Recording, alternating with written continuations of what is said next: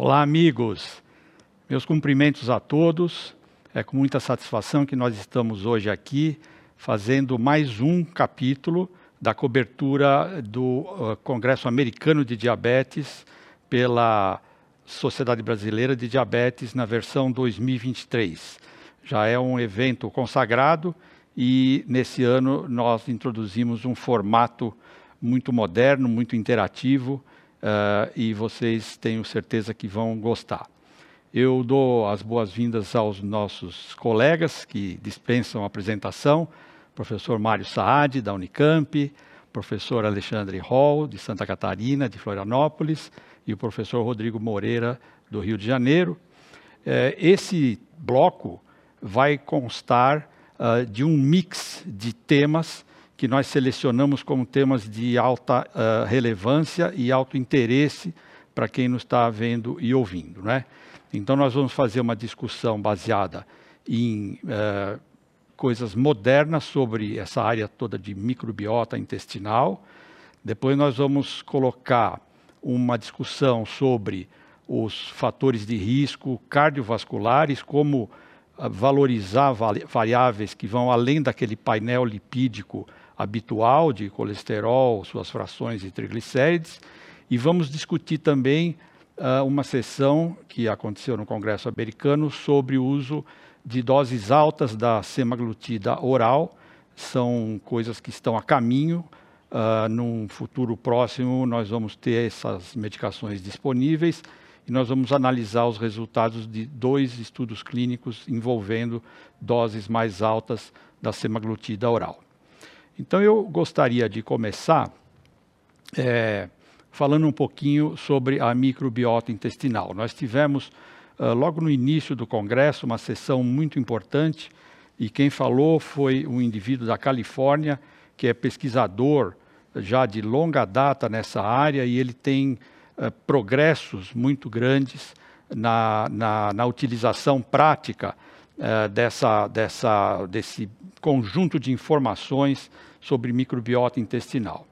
Ele começa dizendo que provavelmente a, a progressão da epidemiologia de, de obesidade é, não depende só de genes humanos, não é?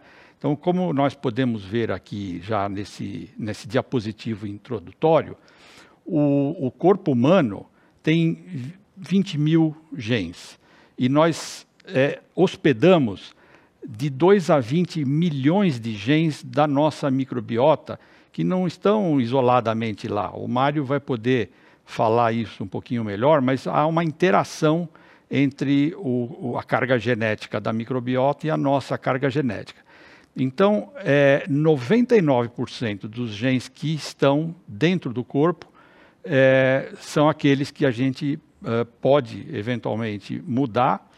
E é, de acordo com os estudos epidemiológicos, nós podemos ver nesse outro diapositivo, a progressão da obesidade, é, como exemplo, no, no, no, próximo diapositivo, é, nos Estados Unidos, ela variou com uma velocidade muito maior nos, nos últimos anos, últimas décadas, do que uh, esperado pela evolução só dos genes humanos.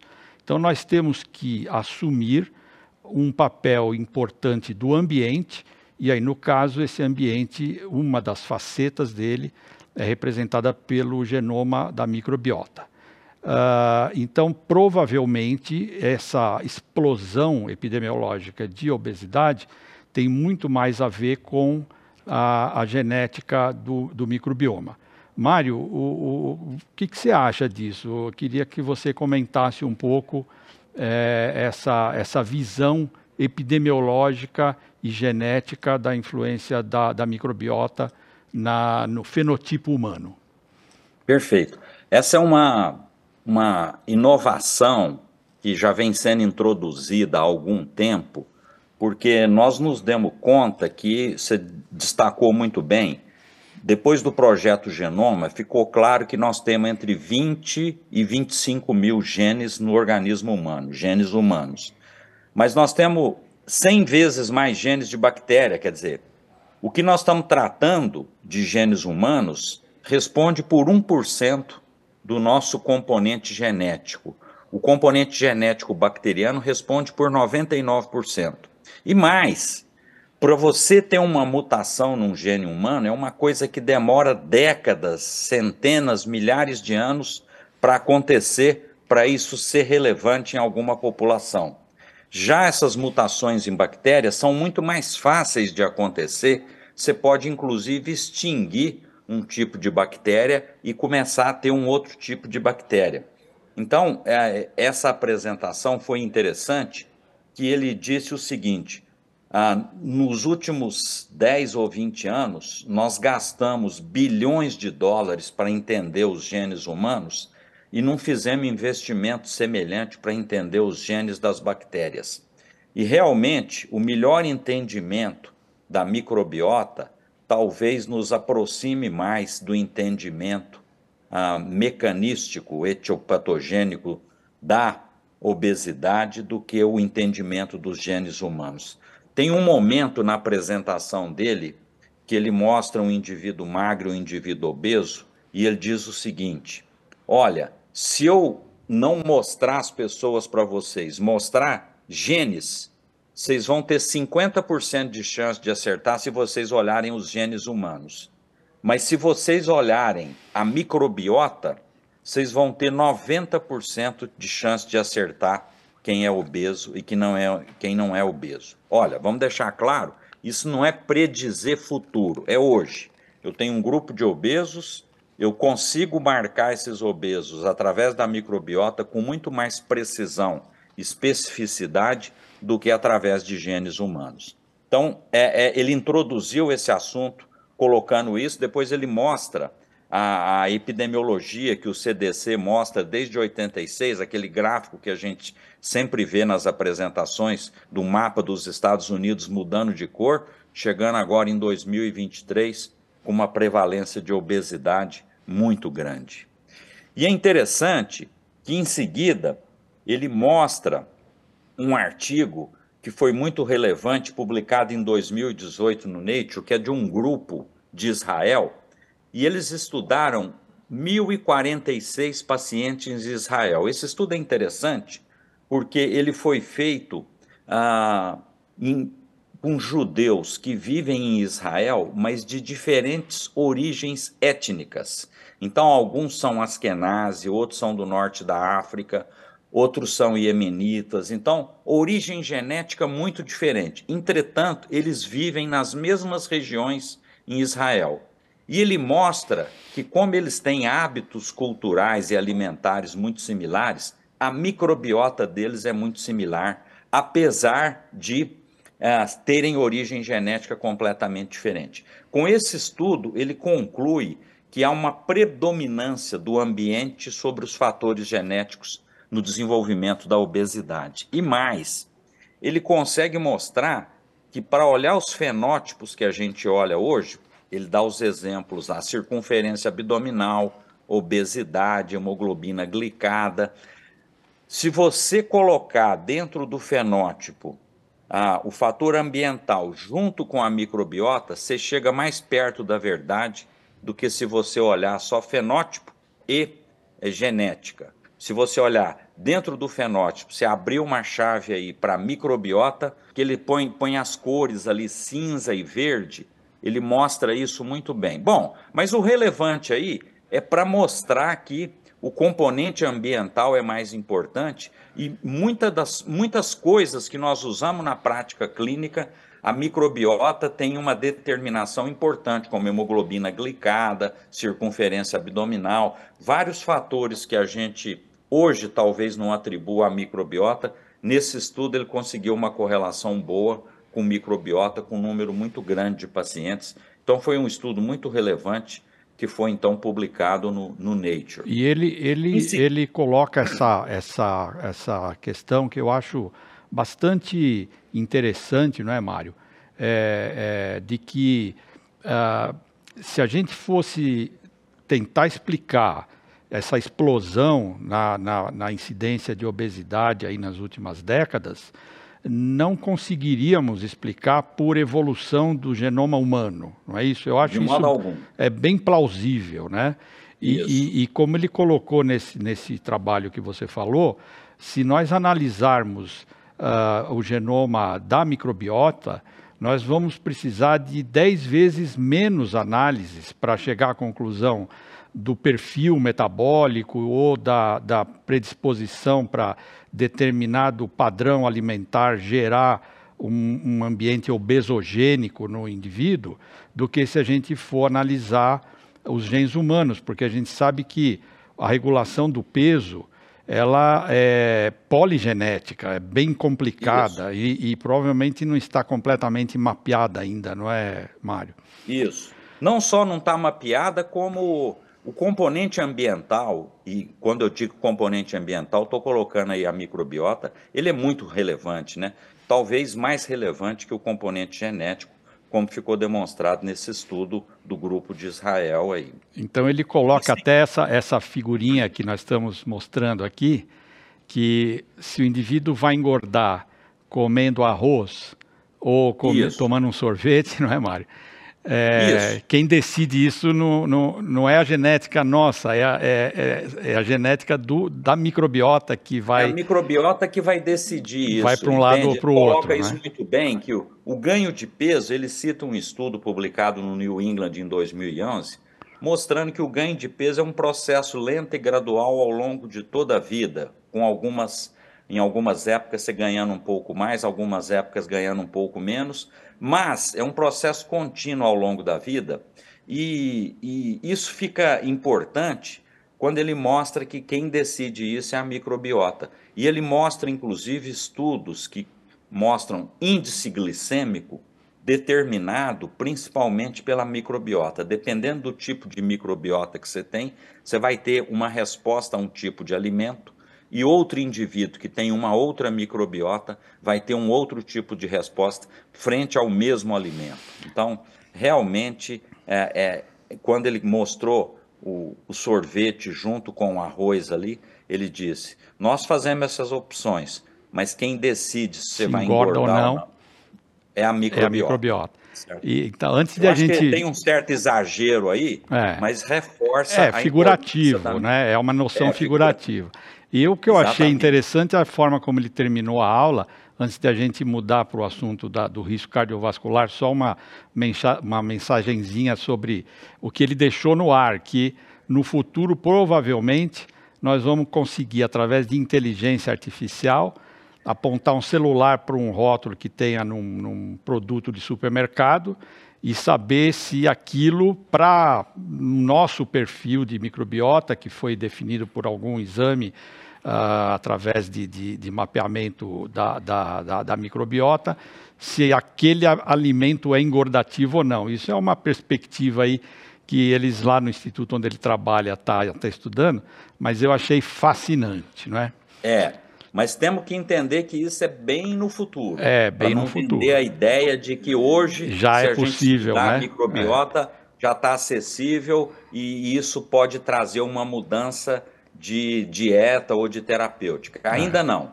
Mas o futuro será brilhante nessa área, porque eu acho que as perspectivas são grandes. Faz sentido, Mas, não é, Mário? Faz, tem, faz, faz, faz sentido, sentido, completo. Né? É, eu acho que a, a microbiota está se consolidando como uma questão importante na ciência da obesidade e ela vai continuar sendo importante ao longo dos próximos anos. Nós vamos ver avanço. Embora, no momento, nós não temos muita coisa para fazer a não ser indicar uma dieta saudável, que é o que se deve fazer, rica em fibras e com fermentados ou dieta mediterrânea. Isso que a gente já recomenda atualmente, isso é capaz de induzir uma boa microbiota. Ótimo. Mudando um pouco agora o canal, vou pedir a intervenção do Rodrigo para dar a impressão dele sobre essa discussão que nós vimos também no, no Congresso americano, sobre a questão do, do, risco residual, não é, Rodrigo? Que é uma, é uma interrogação até hoje, o que, que determina esse risco redu, residual de, de, de, doença cardiovascular. É, e, e uma aula excelente uh, sobre quais são os marcadores que poderiam explicar é, essa, essa questão, porque se nós formos nos basear só no que o painel lipídico normal dá, nós temos LDL, não HDL, mas como nós estamos vendo aqui nessa figura, mais ou menos 50% dos pacientes com doença cardiovascular, com evento, tem LDL abaixo de 100, não é? E os outros marcadores, é, essa sopa de letrinhas, é, não HDL é altamente disponível, mas tem a ApoB, a LPA. Eu queria saber a sua opinião e, e, e o que, que você achou dessa apresentação que ela, que ela fez, uh, quando o LDL confunde, não é? Pessoas com o mesmo grau de LDL podem ter riscos diferentes. O que, que você achou disso, Rodrigo? Então, primeiro, deixar um olá para todos que estão assistindo aí essa discussão, que estão participando dessa cobertura do ADA pela Sociedade Brasileira de Diabetes. Prazer estar aqui com o professor Malek, com o professor Saad, com o doutor Alexandre Hall. Essa discussão de, de, risco residual é uma das grandes discussões que a gente tem dentro da dislipidemia. Né? A gente sempre tem o foco do LDL, e eu acho que essa mensagem tem que ser muito forte, né? A gente tem que buscar a meta do LDL, mas mesmo quando você busca essa meta do LDL, a figura que o Dr. Malerme mostrou, que foi mostrado lá, vamos pensar na meta de 70, você ainda tem um, percentual significativo de indivíduos que fazem evento cardiovascular. Né? Então, aproximadamente 20% dos pacientes fazem risco cardiovascular. Então, o que, que a gente que, teria que buscar além do LDL? E aí entra essa discussão qual deveria ser o marcador para a gente buscar além do LDL. O primeiro marcador é o colesterol não HDL. Ele é fácil, ele, a gente consegue calcular, a maioria hoje dos exames já vem. Uh, o exemplo que está aparecendo para vocês nesse slide seria isso, né, de dois pacientes com o mesmo LDL, mas você pode ter pacientes com riscos completamente diferentes, pela quantidade e pelo tamanho das partículas desse LDL. Então, o não HDL está aí, você já vê que tem uma diferença entre um paciente e outro. Esse LDLP seriam as partículas de LDL. Então, a gente já consegue ver que o segundo paciente tem mais partículas de LDL. Então, se ele tem mais partículas de LDL, quer dizer exatamente que essas partículas são menores. E o último marcador para a gente seria a dosagem da apolipoproteína B. A dosagem de apolipoproteína B ela é extremamente relevante, porque ela indica tudo que tem de heterogênico no plasma. É uma dosagem que eu vejo muita gente solicitando, mas que não sabe interpretar, e que deveria ser uma outra meta de tratamento. Então, a gente deveria pensar: eu tenho que colocar o paciente na meta de LDL, eu tenho que colocar o paciente na meta de não HDL, e a terceira meta a ser colocada seria a meta de ApoB. Então, essa seria uma maneira para quem quiser guardar de uma maneira simples, a meta de ApoB, ela normalmente é 10 miligramas por decilitro acima da meta de LDL. Então, se a meta de LDL dos nossos pacientes com diabetes é 70, a meta de ApoB deveria ser 80. Se a gente está trabalhando com pacientes de muito alto risco e essa meta é 50, a meta de ApoB deveria ser 60. E o que essa figura mostra, puder voltar um slide, por favor, é, é que exatamente quando você divide os pacientes, e a gente então, um para frente. Quando você divide os pacientes só pelo LDL e que tem a PUB mais alta ou mais partícula de LDL, o risco é completamente diferente. Então a mensagem aqui seria essa: olha, eu olho para o LDL, coloquei na meta, ok, está ótimo, mas eu preciso de um marcador adicional. Eu preciso olhar para mais alguma coisa, e esse mais alguma coisa, eu acho que a PUB ajuda bastante, porque quando você coloca os dois dentro da meta, você reduz o risco. E para o próximo slide, então, ele falou é, de LDL, de não HDL, de A por B. A gente tem a lipoazinha, que ainda tem muita discussão sobre a dosagem da lipoproteínazinha. É um score, não é, Rodrigo? Isso é um score, não é? Que, que, que, que é montado e ainda não está consolidado, né? Isso. E aí, com esse aí, foi um slide que a gente até na hora parou e falou, mas o que, que é, é lipoprotein insulin resistance? Né? Que lipoproteína de resistência à insulina seria essa? Mas depois que a gente viu que, na verdade, esse LPR é um score, é, seria mais um dado de lipoproteína que você faz o ajuste pelo Roma agora, né? Então, você teria avaliando lipoproteína e Roma ao mesmo tempo, e que isso seria o melhor preditor ainda de doença cardiovascular. Algo muito inicial, algo que a gente ainda não tem na prática clínica. Muito bem, essa discussão é muito rica. Uh, nós vamos uh, introduzir agora o, o Alexandre Hall uh, para falar um pouquinho de sessões que ele presenciou lá sobre a semaglutida oral de, de alta dose. Mas antes, só deixar uma mensagem também final a respeito do índice de caos coronariano. Né? Nessa imagem que nós temos aqui, uh, vejam que uh, o, o, índice de caos coronariano zero, em, eh, geralmente, ele é um, ele é um fator para aliviar um pouquinho uh, o, o risco do paciente. Mas lembrar sempre que as pesquisas mais modernas mostram que isso tem restrição em pacientes com diabetes tipo 2. E diabetes é, tipo 2 um, é um risco coronariano zero, não tem o mesmo valor do que num paciente sem diabetes, não é isso? Isso, então o score coronário de cálcio é uma excelente ferramenta para valor preditivo negativo, né? Quando você tem um score de cálcio de zero, a, a probabilidade de você ter doença coronária é muito baixa, mas o que ele mostra num dos estudos é que mesmo o indivíduo com diabetes tipo 2, quando ele tem zero, ele ainda tem mais risco do que um indivíduo. Tem que ficar, tem que ficar alerta mesmo com CAC zero, né? Mesmo com CAC zero. Embora isso me tranquilize muito do ponto de vista de doença cardiovascular, eu acho que se for um indivíduo com diabetes e CAC zero, ele merece mais cuidado, mais atenção, um pouquinho mais de rigidez do que um indivíduo sem diabetes com CAC zero. Essa mensagem é muito importante.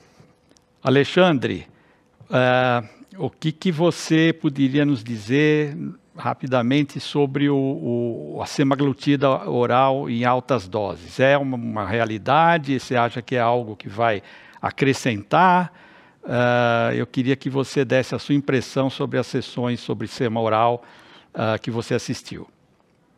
Olá a todos, é, obrigado pelo convite da SBD para participar dessa cobertura ADA com três queridos amigos, Mário, Rodrigo, Malerbe. É, sim, a resposta é sim para ti. A DADC é um ADA que foi marcado por estudos de é, fármacos, muita apresentação de estudos de fármaco. É, eu te diria com clareza, Malerbe, eu estava lá, é, um terço do ADA falou sobre obesidade.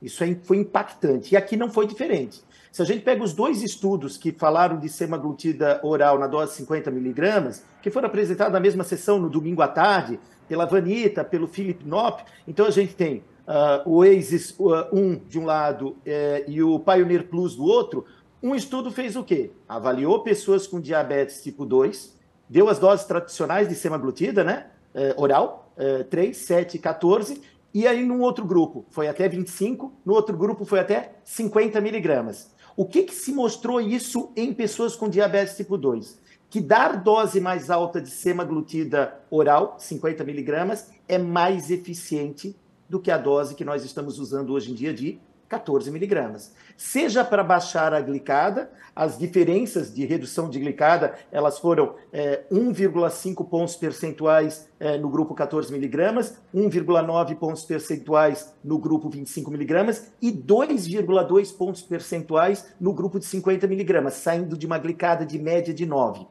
E os pacientes, além disso, o que, que aconteceram? Emagreceram emagreceram mais no grupo de 50 miligramas. Então, pessoas com diabetes tipo 2 provavelmente terão benefício, é a conclusão do estudo, que de serem a dose titulada para 50 miligramas. Eu, eu, vou fazer até uma, um comentário aqui, né? Talvez isso pudesse já ter sido estudado na fase 3, quando da, da chegada da semaglutida, né? Isso talvez pudesse ter sido estudado para a gente talvez já ter a semaglutida 50 miligramas para as pessoas com diabetes tipo 2. Quando a gente pensa em obesidade, que foi o outro estudo, aí é, é bem engraçado, Maleb, porque eles pegaram pessoas sem diabetes tipo 1 e sem diabetes tipo 2. Era critério de exclusão tá? E, e, deram semaglutida, nesse caso era semaglutida titulado até 50 miligramas e no outro grupo era placebo. E qual foi a perda de peso? 15%. 15% e o, perfil, o perfil de efeitos colaterais semelhante ao que a gente vê com a sema Nos injetável, não é, Alexandre? Dois, nos dois estudos, perfil de efeito colateral que é, é do trato digestório, então náuseas principalmente, só com percentual um pouco maior, Malherbe. Então o que a gente nota é que talvez nessa dose 50 miligramas, o cuidado que a gente vai precisar ter caso realmente chegue no nosso mercado aqui brasileiro é que ah, os gerenciamentos dos efeitos adversos vão ter que ser eh, mais cuidadosos. E só um único detalhe, no Pioneer Plus eles excluíram pessoas com história prévia de eh, cirurgia do trato digestivo e com história de pancreatite prévia. Então, a gente tem que continuar tendo esse olhar muito cuidadoso quando a gente pensa em. Vamos falar de GLP-1, mas também a gente vai ter GLP-1, vai ter GIF, vai ter glucagon. Eu sei que isso vai ser falado em outras aulas. Quando a gente fala dessa questão das incretinas, esse olhar que a gente precisa ter com esse perfil de pacientes. Excelente. Muito bem, meus amigos. Eu acho que nós conseguimos aqui rapidamente cobrir três assuntos muito importantes. Um que é o nosso futuro através de microbiota e dois que nós temos é, hoje no consultório, se quisermos essas dúvidas. Muito obrigado a todos que participaram é, dessa sessão. Cumprimentos também a todos os que nos viram e ouviram e até o próximo episódio.